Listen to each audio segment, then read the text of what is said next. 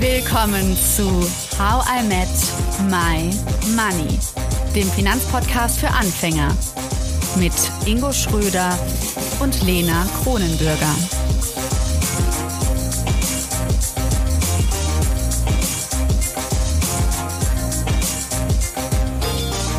Frohes neues Jahr, liebe Community. Und ja, Ingo, dir auch frohes neues Jahr. Ja, Lena, das wünsche ich dir auch. Schön, dich wieder zu hören. Ja, ähm, wir haben ja letztes Jahr, muss man schon sagen, also 2020 äh, bereits mit unserer Investitionsreihe begonnen. Also wir haben schon mhm. vier Folgen über Aktien gemacht und daran werden wir auch weiter anknüpfen. Aber wir dachten uns ja, besondere Tage erfordern besondere Themen. Und mhm. deshalb haben wir für diese Neujahrsfolge gedacht, ähm, wir laden euch da draußen alle nochmal ein, also alle Hörerinnen und Hörer, dass es nicht zu spät ist, sich mit seinen Finanzen auseinanderzusetzen. Jetzt muss ich direkt an die Ärzte denken. Warum? aber es ist nicht zu spät. Ja, die haben ja diesen zu spät, zu spät, aber das dürft ihr dann nicht hören draußen. Wir machen es hm. genau anders. Okay.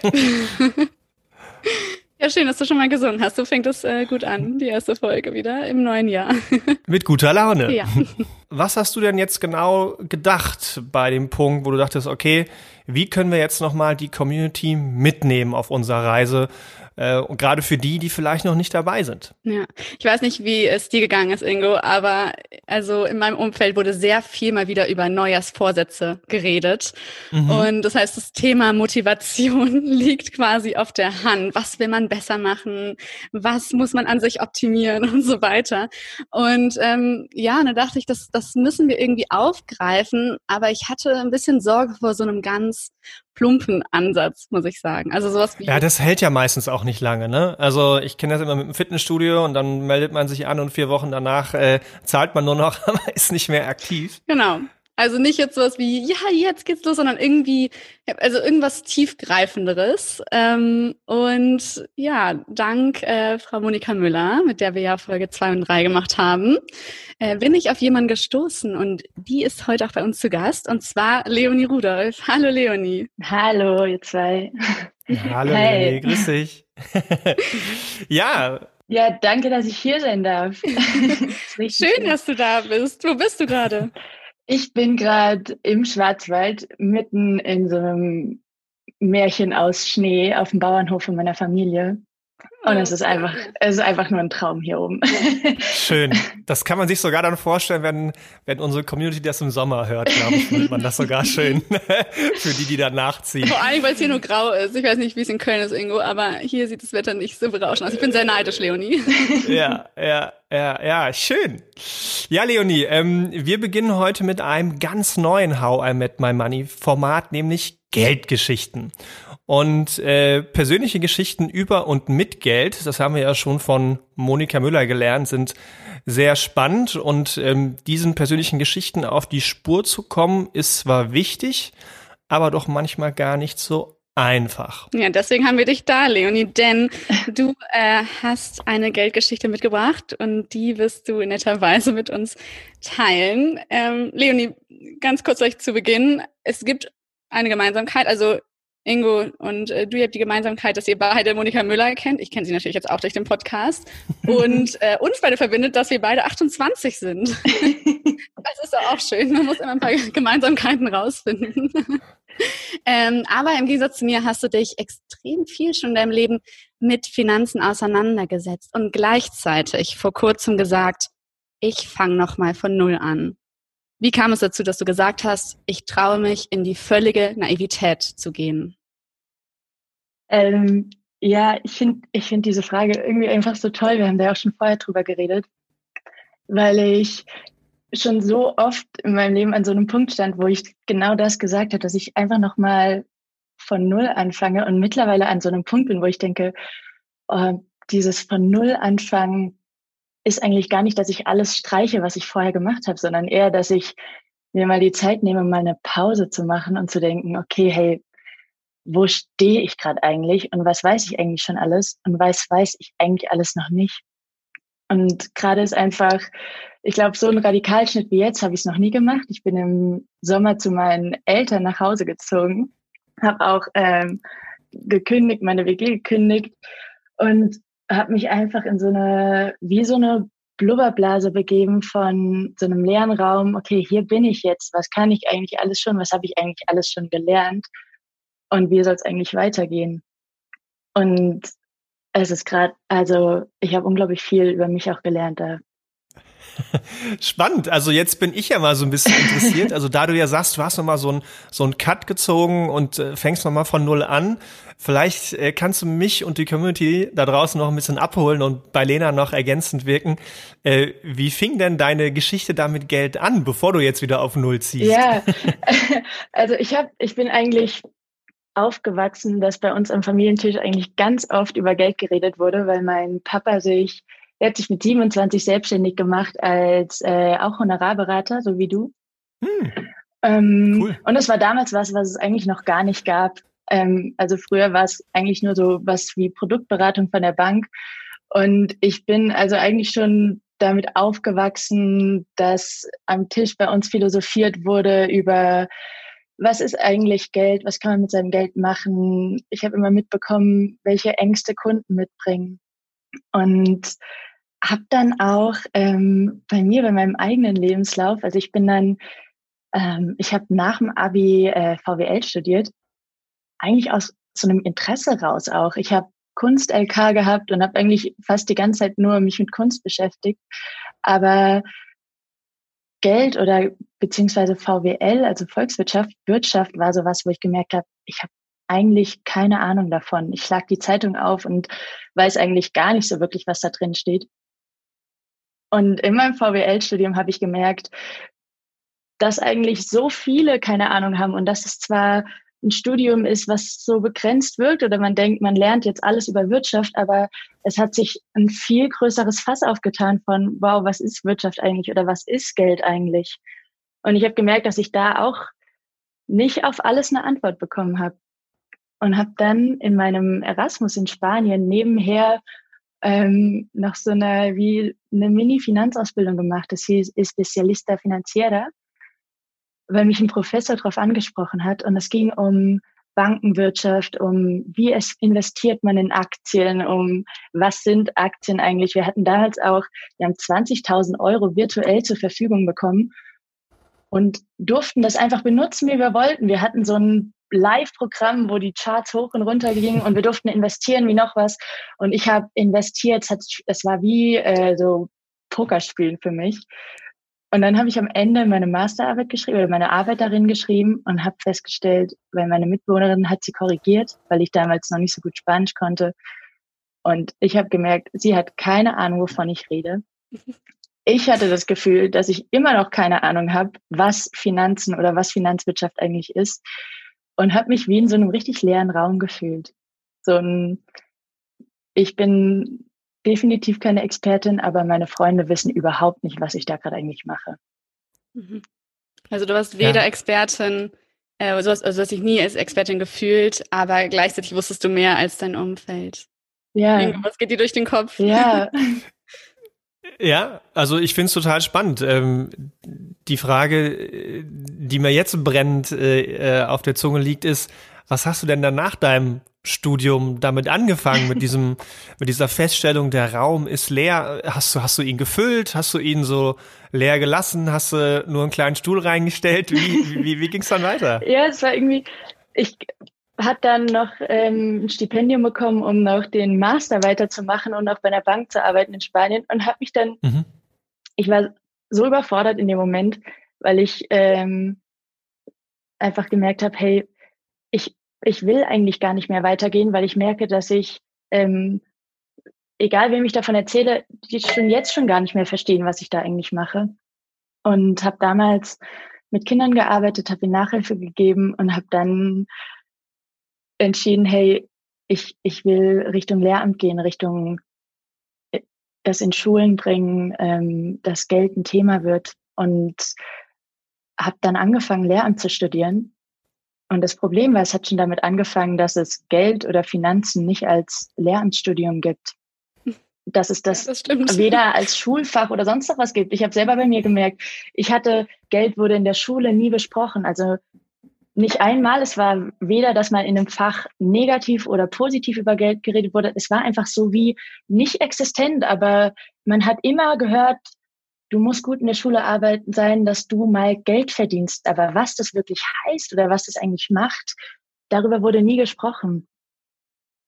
Hm. Also muss das ein Schulfach werden, oder? Auf Eigentlich? jeden Fall. Ich finde, wenn nicht ein Schulfach, dann wenigstens, dass man egal wo noch, weil was machen Leute, die nicht mehr in der Schule sind? Wo informieren, wofür informieren die sich? Vielleicht über euren Podcast. Das ist, das, ich finde es so cool, dass ihr so einen Podcast macht, weil das ja auch sowas wie, ich gehe in die Schule, nur ich mache es freiwillig, weil ich wirklich keine Ahnung habe, was es heißt und ich kann darüber lernen. Und ich habe im Lehramtsstudium gemerkt, ich glaube, 90 Prozent meiner Energie muss ich reinstecken in Lernen und habe festgestellt, dass es nicht das ist, ähm, womit ich mich eigentlich auseinandersetzen möchte und habe Praktikas in der Schule gemacht und habe auch da festgestellt, obwohl es eine sehr alternative Schule war, es war eine demokratische Schule, aber das Thema Geld wurde auch da nicht angesprochen und es war trotzdem überall. Aber war dein Plan dann, du hast sowas wie, weiß ich nicht, Mathe oder so studiert und hast dann gehofft, dass du darüber deine Finanzen an die Schule bringst? Ja, ich habe Spanisch und Politik studiert mhm. und habe gemerkt, also Spanisch hat mir super Spaß gemacht, ähm, aber ich habe gemerkt, dass der Weg dahin, bis ich mal wirklich in einem Unterricht stehe, noch so weit ist. Und ich habe gemerkt, dass irgendwann alle meine Gedanken sich daraufhin konzentriert haben, okay, wenn ich das Semester rum habe, dann lege ich los. Oder wenn ich dann, und dann komme ich ins Ref und dann muss ich anderthalb Jahre Ref haben und dann muss ich es irgendwie schaffen, dass dieses Thema Geld als Schulfach eingeführt wird. Und ich habe bei mir einfach festgestellt, meine Energie ähm, ist so sehr in die Uni geflossen und habe mich dann entschieden, das Studium so nicht weiterzumachen. Und dann, also seitdem, das war vor zwei Jahren, und seitdem kamen so viele Sachen auf mich zu, wo ich gemerkt habe, ich habe viel mehr Möglichkeiten, Geld für mich weiterzubringen und auch für mich meine Geldthemen anzugehen. Ich bin dann auf Monika gestoßen, weil dann auch mein Papa gesagt hat, hey, mach doch mal ein Seminar bei Monika, so ein Geldseminar. Und ich habe daran festgestellt, so wow, obwohl ich mit diesem Thema so aufgewachsen bin von meinem Papa und VWL-Studium, aber so meine eigene Geldgeschichte, so hey, wie reagiere ich eigentlich in Krisen oder wie sind eigentlich meine dunklen Themen von, oh, wer bin ich ohne Geld, die bin ich bis dahin noch gar nicht angegangen. Und ja, und es ist ja auch spannend, also ich, ich kann das ja sehr gut nachvollziehen. Wir haben das dann ja beide quasi gemacht und äh, unbezahlte Werbung an der Stelle. Ich glaube, wir beide können es auch nur jedem empfehlen. Äh, Lena, allen voran, machen Geld Absolut. Ähm, aber unabhängig davon finde ich ja alles, was du gerade sagst, ne? also Geld investieren als Schulfach. Also ich bin ja immer bei der Übersetzung. Das heißt ja, mhm. ich muss mich äh, übersetzt mit mir selbst mehr beschäftigen in der Schule. Also dass man lernt, sich selbst besser kennenzulernen in der mhm. Schule. Darum geht's ja dann vor allem. Ne? Das ist ja wieder ein Thema, was es so viel ja, anfassbarer macht, finde ich nochmal als Geld. Und Geld ist halt ein guter Weg dazu. Aber ich glaube, da hast du dann ja auch, auch viel Erfahrung gesammelt, was Geld auch dann in der Gesellschaft ist, ja. Leonie, oder? Ja, ich glaube, mittlerweile würde ich sagen, es muss noch nicht mal ein Schulfach sein, weil wenn man es als Schulfach macht, dann ist es wieder was Abgegrenztes.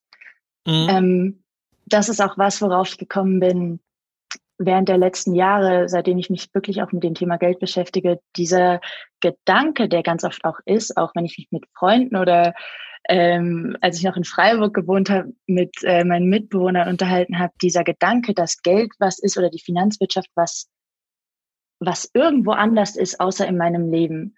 Mhm. So ein, auch dieser Gedanke, oh, soll ich investieren, soll ich nicht? Dieses Gefühl, es ist was, was nicht in meinem Leben gerade ist, sondern was, was irgendwie außerhalb ist. Ah, diese Finanzleute irgendwie, die irgendwo mhm. da oben schweben. Ja. Kannst du das vielleicht ein bisschen, ähm, wenn du das gerade Freiburg ange, angesprochen und du da in der WG gewohnt hast, kannst du das nochmal so ein bisschen konkret erzählen, was du für Situationen hattest, wo du dachtest, für andere Menschen ist es wirklich ein Thema, was man in so eine dunkle Ecke schieben kann und für mich ist es so präsent?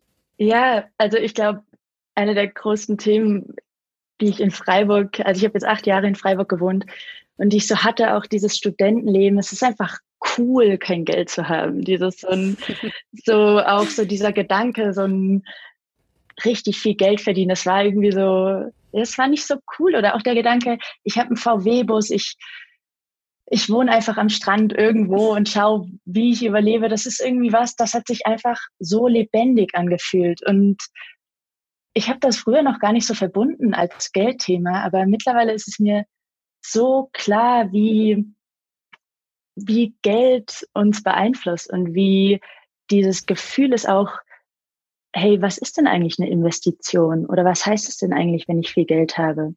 Mhm. Zum Beispiel, wenn der Gedanke da ist, auch gerade wenn bei uns in die Firma Kunden kommen und sagen, hey, ich habe Geld geerbt, was soll ich damit machen? Wie soll ich es investieren? Und damit fast schon unglaublich überfordert sind, dass einfach dieser Gedanke ist, was ist eigentlich eine Investition? Dass das nicht unbedingt was sein muss, ich gehe jetzt an den Aktienmarkt und die einzige Möglichkeit, wie ich mein Geld investiere, ist in Aktien, sondern bei mir kann es auch sein, zum Beispiel jetzt gerade, ich habe gerade wirklich zum seit Ewigkeiten kein Geld mehr. Ich verdiene gerade so den Mindestlohn, indem ich Ordner sortiere oder Weihnachtskarten verpacke. Aber auch da dieser Gedanke, mal so in diese dunkle Seite zu gehen, diese Angst, wer bin ich eigentlich ohne Geld? Und dieses Gefühl, hey, habe ich überhaupt noch eine Wirkung ohne Geld oder kann ich überhaupt noch irgendwas machen in dieser Welt, wenn ich kein Geld habe?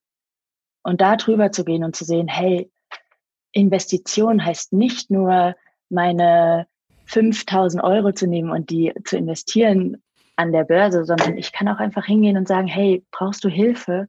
Ich kann, ich kann dir ein Logo designen oder hey, ich koche für dich, weil du irgendwie die Zeit dazu nicht hast. Und da zu merken, hey, wenn ich weggehe, dass Investition nur Geld ist, sondern dass es auch das ist, was ich selber geben kann. Das ist was unglaublich Schönes. Das finde ich jetzt aber sehr spannend, was du beschreibst. Ähm, ich würde noch mal gerne, weil ich glaube, das ist für den einen oder anderen da draußen eben nicht selbstverständlich, dass man so wie es zumindestens, also für alle da draußen, wir sehen uns gerade mhm. auch und es ist und es ist nicht nur, dass wir uns hören, sondern man sieht auch Leonie und sie wirkt glücklich, überzeugt, ausgeglichen. Ähm, wenn ich dich richtig verstanden habe, Leonie, hast du in der Zwischenzeit schon mal mehr Geld verdient und jetzt verdienst du gerade nichts. Und wenn ich jetzt mal, glaube ich, einige in der Community draußen abhole, würden einige bestimmt sagen, boah, dann fühle ich mich total unglücklich, dann äh, ist das für mich existenzbedrohlich. Ähm, dann, dann, dann äh, bin ich unsicher. Oder auch die Angst, wieder zu Hause einziehen zu müssen. Ja. Nicht jeder möchte wieder bei seinen Eltern wohnen. Ja, aber wie, wie, wie kam das für dich? Also diesen Punkt, weil ich glaube, das ist ganz wichtig für viele da draußen, ja. Wenn man sich davon frei machen kann. Wo war für dich der entscheidende Klick, wo du, dass du jetzt so wie du gerade bist, in dem Moment, ähm, dass das, dass du so bist, so, so, so, äh, ne, wie gerade beschrieben, ohne Geld. Ja. Ich, Oder mit und glaub, ohne Geld der, heißt es ja aber. Der absolut entscheidende Klick war, und das hatte ich auch schon Lena erzählt, diesen Gedanken in mir zu haben, die ganzen Jahre, seitdem ich von zu Hause ausgezogen bin, dass ich nur dann äh, unabhängig bin, wenn ich alles alleine schaffe.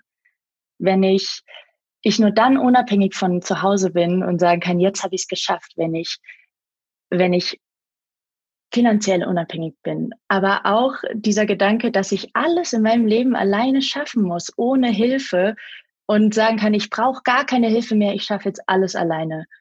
Und irgendwann einfach festzustellen, hey, es, es geht gar nicht ohne Hilfe. Ich hm. kann sowohl geben als auch nehmen und das anzunehmen. Und ich glaube, wir wachsen in einer Welt auf, wo Geben mehr angesehen ist als Nehmen, wo man eher denkt, ich muss geben, geben, geben, aber auch wie schön es ist zu nehmen und wie schön ist es, wenn ich was geben kann, und jemand nimmt es an. Zum Beispiel, ich hatte das Beispiel ähm, von einer Investition, die vielleicht ohne Geld gehen kann. Wenn ich zum Beispiel eine Freundin habe, die sagt, hey, mein größter Traum ist es, ein Eiskaffee aufzumachen. Das wollte ich schon immer machen, ein Eiskaffee, aber ich weiß nicht, wie ich es machen soll. Mir, mir, fehlt das Geld, mir fehlt irgendwie. Wir wären Gäste. Wir ja, wären standardmäßig Gäste. das, das kam mir, weil ich habe mal selber als Eisverkäuferin gearbeitet und ich habe gemerkt, so, wow, ich war angestellt, aber so, hey, was mache ich, wenn ich mal mein eigenes Eiskaffee machen will? Ähm, und dann einfach jetzt zu merken, hey, wenn ich jetzt einen Freund habe, der sagt, er möchte das machen oder eine Freundin. Und wie schön ist es, wenn ich sagen kann, hey, wie toll, dass du gerade weißt, was du willst, weil das ist auch ein Punkt Mhm. zu wissen, was man will. Wie schön, dass du gerade weißt, was du willst. Ich habe gerade, ich habe gerade vielleicht 100 Euro übrig im Monat. Ich weiß nicht, ob die dir helfen können, aber ich kann sie dir geben. Oder wenn ich kein Geld habe, zu sagen, hey, mich zu fragen, hey, womit kann ich eigentlich helfen? Und wenn es vielleicht einfach nur ist, hey, brauchst du vielleicht jemanden, der putzt in deinem Eiscafé oder irgendjemanden, einfach Mhm. zu überlegen, hey, was kann ich geben? Und auch im gleichen Sinn, hey, was kann ich, was kann ich vielleicht nehmen? Welche Hilfe kann ich nehmen? Mhm. Gerade zum Beispiel bei meinen Eltern, das auch zu sehen, hey, Hilfe anzunehmen heißt nicht, es nicht geschafft zu haben, sondern wow, danke, ich habe so ein Vertrauen drin, dass ich auch mal wieder an den Punkt komme, wo ich wieder was geben kann. Aber jetzt gerade in dem Moment, um mal runterzukommen, in diese Pause zu gehen, ist es schön, Hilfe anzunehmen. Und wenn es ist, ich habe mein altes Kinderzimmer wieder.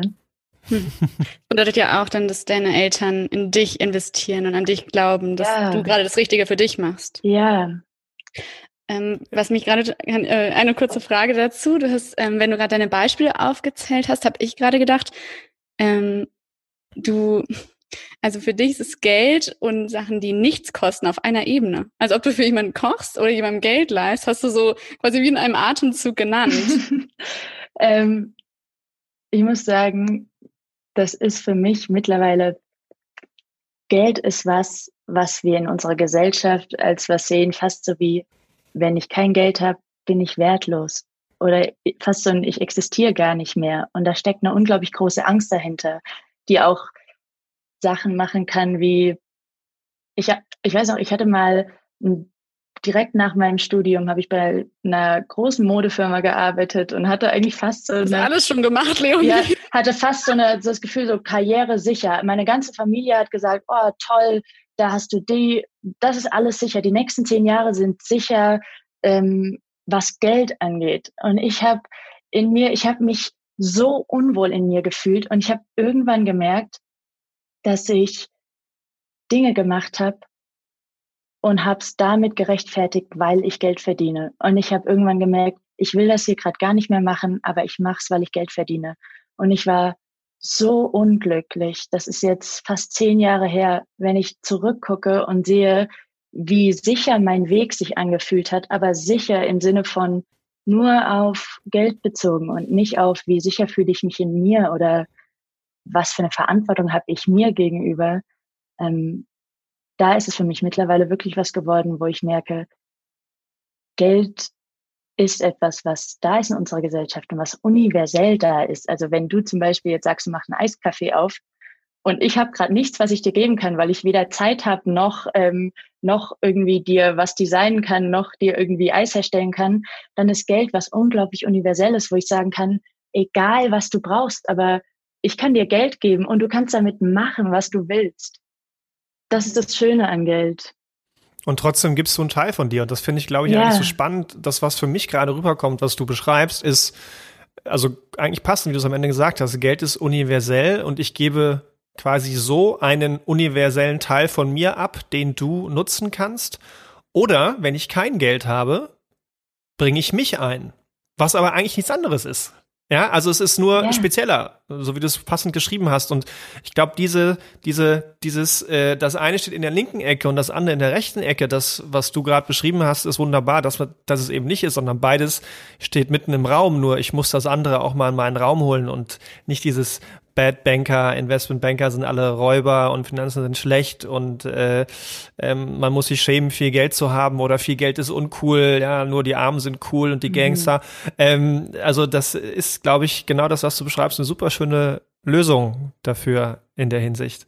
Was mich jetzt aber interessieren würde, wenn du das so also alles schön vereinst und du jetzt auch aus einer Familie kommst im Hintergrund, wo ja auch über, Investi äh, über Investieren mit Kunden gesprochen wird, Warum denn überhaupt jetzt noch investieren und in was? Das ist eine so gute Frage und eine Frage, die so groß ist. Aber auch für mich ist es, wenn ich mich frage, in was investiere ich, dann steht in allererster Linie erstmal, hey, was will ich eigentlich in dieser Welt bewirken? Dass ich mir erstmal in mir die Frage stelle, hey, was in welche Richtung will ich die Welt eigentlich leiten? Weil so wie sie ist, daran was ist, kann ich nichts ändern. Aber ich kann entscheiden, ich kann, ich habe eine Wirkung darauf, in welche Richtung es geht. Und egal in was ich was investiere, sei es jetzt in Lenas zukünftiges Eisunternehmen oder in, wenn ich mich entscheide, zum Beispiel an die Börse zu gehen, zu gucken, hey, in welche Firmen möchte ich investieren? Und auch da zu merken, wenn ich, ich vorhin habe ich es gesagt, wir hatten damals diese 20.000 Euro, die wir virtuell investieren konnten. Und ich hatte damals nur im Kopf, ich gehe nur nach dem Geld und gucke, dass ich, ich glaube, ich habe in einem Monat 100.000 Euro gemacht, virtuell. Und danach war ich so schockiert von mir selbst, weil ich nicht wusste, in was ich investiert habe und eigentlich nur gesehen habe, okay, die Charts gehen hoch, ich habe so und so viel Geld gerade virtuell verdient. Aber wenn ich mich wirklich frage, hey, in was will ich investieren? In was habe ich Vertrauen? In welche habe ich in erneuerbare Energien Vertrauen? Dann zu sagen, hey, dann investiere ich da rein. Aber um diese Entscheidung zu treffen, finde ich es unglaublich wichtig zu wissen, was ich eigentlich will und was ich bewirken will. Mhm. Und das gilt dann auch wieder zum einen für wirkliches Geld, dass du dann ja. zum Beispiel in Aktien oder ETFs oder was auch immer investieren kannst, aber auch eben in, wenn du zum Beispiel irgendeine NGO oder so gut findest, dass du da einfach mitmachst. Ja, also es gilt sowohl im Großen als auch im Kleinen. Ich kann ganz klein sagen, hey, ich habe gar kein Geld.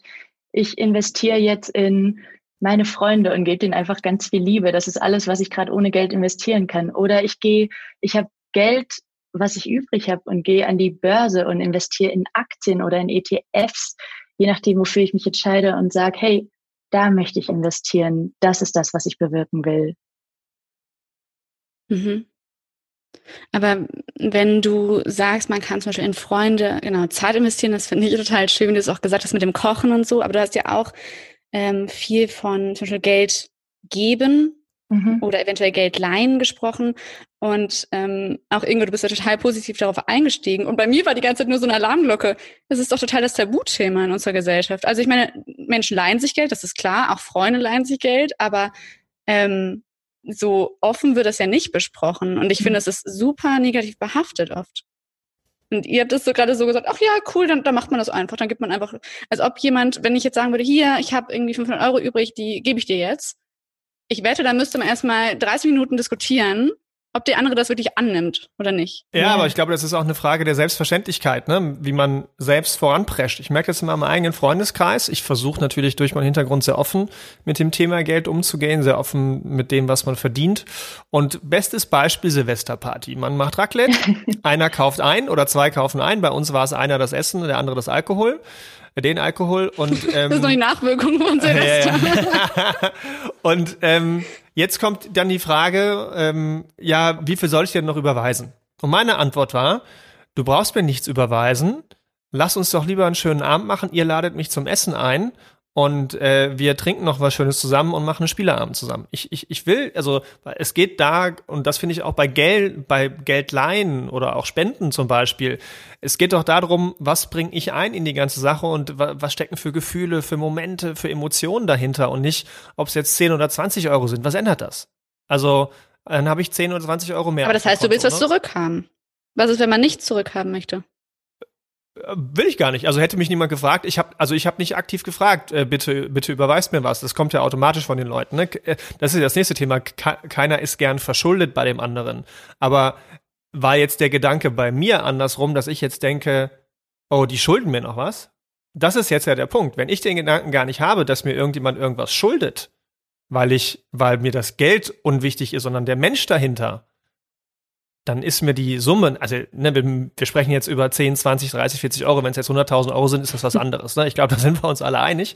Aber weißt du, was ich meine, Lena? Das ist so auch dieses, dass dieser, die, die, die, dieses Tabuthema, ähm, am Freundeskreis drüber zu sprechen, sich auch gegenseitig was zu leihen. Also wenn ich jemandem helfen kann, wenn ich schöne Momente mit jemandem habe, äh, ja, dann ist das für mich etwas, was mit Geld überhaupt nicht aufzuwiegen ist. Und ähm, wenn man das, finde ich, so sieht, dann entspannt es das Thema auch deutlich. Und ich merke es in meinem eigenen Freundeskreis, es herrscht eine höhere Selbstverständlichkeit drüber, darüber auch zu reden oder es halt anders aufzu, äh, äh. Ja, äh, Lena, ich kann dich da auch sehr gut verstehen, weil ich, ich kann das, bevor ich zum Beispiel zu, so wie zu Monika in diese Seminare gegangen bin, habe ich auch selber gar nicht gewusst, was für Bedingungen eigentlich dahinter stehen, wenn ich Menschen Geld gebe. Weil Geld so universell, wie es ist, auch unglaublich persönlich ist. Wenn ich zum Beispiel hingehe und dir jetzt oder einer Freundin einfach sage, hey, ich gebe dir 10 Euro, mach damit, was du willst. Erstmal zu merken, was für eine Bedingung steht da dahinter, wenn sie das Geld jetzt nimmt und in irgendwas gibt, womit ich überhaupt nicht einverstanden bin oder was ich vielleicht nicht genommen hätte, zu sehen, hey, da ist eine Bedingung dahinter. Oder auch, wenn Eltern Kindern Geld geben, was, was für Bedingungen haben Eltern daran, was Kinder mit diesem Geld machen? Und ich glaube, das ist, daher kommt dieses ganze Tabuthema, dass nicht darüber geredet wird, hey, steckt da eine Bedingung dahinter, hinter dem Geld, was du mir gibst oder nicht. Mhm. Und dass viele Leute vielleicht Angst haben, dieses Geld zu nehmen, weil sie denken, da stecken Bedingungen dahinter. Was aber auch oft so ist, oder? Also ja. ich kenne viele ähm, Eltern, die dann, oder Freundinnen und Freunde, die Eltern haben und sie haben gesagt, okay, dann musst du aber das Studium in Regel, ähm, wie heißt das immer, Regelstudienzeit ja. beenden und so weiter. Also ich meine, es ist, es ist ja schön, wenn keine Bedingung dahinter steckt, aber was ist, wenn welche dahinter stecken? Also ich meine, schön, schön, schön ist es, wenn sie ausformuliert sind, die Bedingungen. Ich glaube, häufig wird über Glaubenssätze und unterbewusst etwas transportiert, was man selbst in dem Moment gar nicht versteht. Und dann muss man häufig sagen, dann ist es ja das Problem derer, die es dir geben. Da liegt ja äh, äh, die Saat, wenn man es jetzt mal positiv benennt. Ne? Ähm, und dann müsste man, und das ist ja das Schwierige, auch Erben ist ja das gleiche Thema. Was, was wird über das Geld transportiert? Mhm. Ne? Und ähm, erstmal für sich herauszufinden, was der andere transportiert hat. Und wenn ich das dann mal herausgefunden habe, dann kann ich den anderen ja ansprechen, weil dem war es ja gar nicht bewusst. Mhm. Ja, also es werden ja quasi über dieses, auch wenn es nur kleine äh, Beträge sind ähm, oder, oder eben Bedingungen formuliert, die einem häufig gar nicht bewusst sind in dem Moment. Und dafür muss derjenige, der schenkt oder der spendet, sich erstmal selbstbewusst sein, mhm. wie er dem ganzen Thema gegenübersteht, äh, ob das jetzt in Kleinbeträgen ist oder auch für, für Erbschaften, mhm. ähm, um eben nicht subjektiv in den meisten Fällen Bedingungen mit zu kommunizieren, die man vielleicht auch gar nicht mitkommunizieren wollte. Mhm. Also zum einen könnte man also jetzt festhalten, wenn man Geld verleiht oder Kindern gibt, damit sie irgendwas dann machen können, sich selber darüber klar werden, was äh, habe ich Bedingungen, auch wenn ich sie nicht ausspreche und sie eventuell dann aussprechen oder einfach sagen, und das finde ich total schön, ich gebe dir was und ich investiere damit in dich, weil ich an dich glaube. Ja, Vertrauen. Ja, ja, ich finde es auch, als Ingo das gerade von Silvester erzählt hat, habe ich gedacht, wie schön ist es, wie schön wäre es, wenn wir uns alle damit befassen würden, hey, was, was, was will ich eigentlich damit geben? Was gebe ich denn damit? Und wenn Ingo vor mir steht und sagt, hey, weißt du was? Ich mache das gerne. Wir kochen einfach mal zusammen und ich fühle einfach so ein, hey, ich vertraue Ingo, dass er da keine Bedingung dahinter hat. Und selbst wenn er es hat, dann ist es seine Sache. Aber das, was er mir kommuniziert und, und wie, also dieses, es ist so schön, eine klare Kommunikation zu haben und dieses Tabu aus dem Geld zu holen. Genau. Vor allem mit Geld, weil Geld oft dieses, was transportiert, wo man sich gar nicht traut zu fragen, hey, was transportiert es gerade eigentlich? Und ich finde es so wichtig, diese Themen, auch was ihr gerade im Podcast macht, das zu öffnen und aufzubrechen und zu merken, oh, stimmt, ich muss mich ja gar nicht dafür schämen, dass ich vielleicht auch die Bedingung habe. Vielleicht reicht es ja auch einfach, wenn ich mich traue, die auszusprechen. Mhm. Hm, du hast ja gesagt, du hast einen Cut gemacht letztes Jahr, den hast du auch eben beschrieben, was dazu gehört. Hast du für dich einen Ausblick oder genießt du es einfach so in dem Cut zu leben? Also ich glaube, der Cut hatte mehrere Schwankungen von, oh Gott, was mache ich hierzu? Das war die beste Entscheidung meines Lebens. ähm, Gerade muss ich sagen, es ist mittlerweile was in mir rausgekommen, was ich gar nicht gedacht hätte, als ich diesen Cut gemacht habe. Und zwar ist es so eine Ruhe, die ich in mir gar nicht kannte.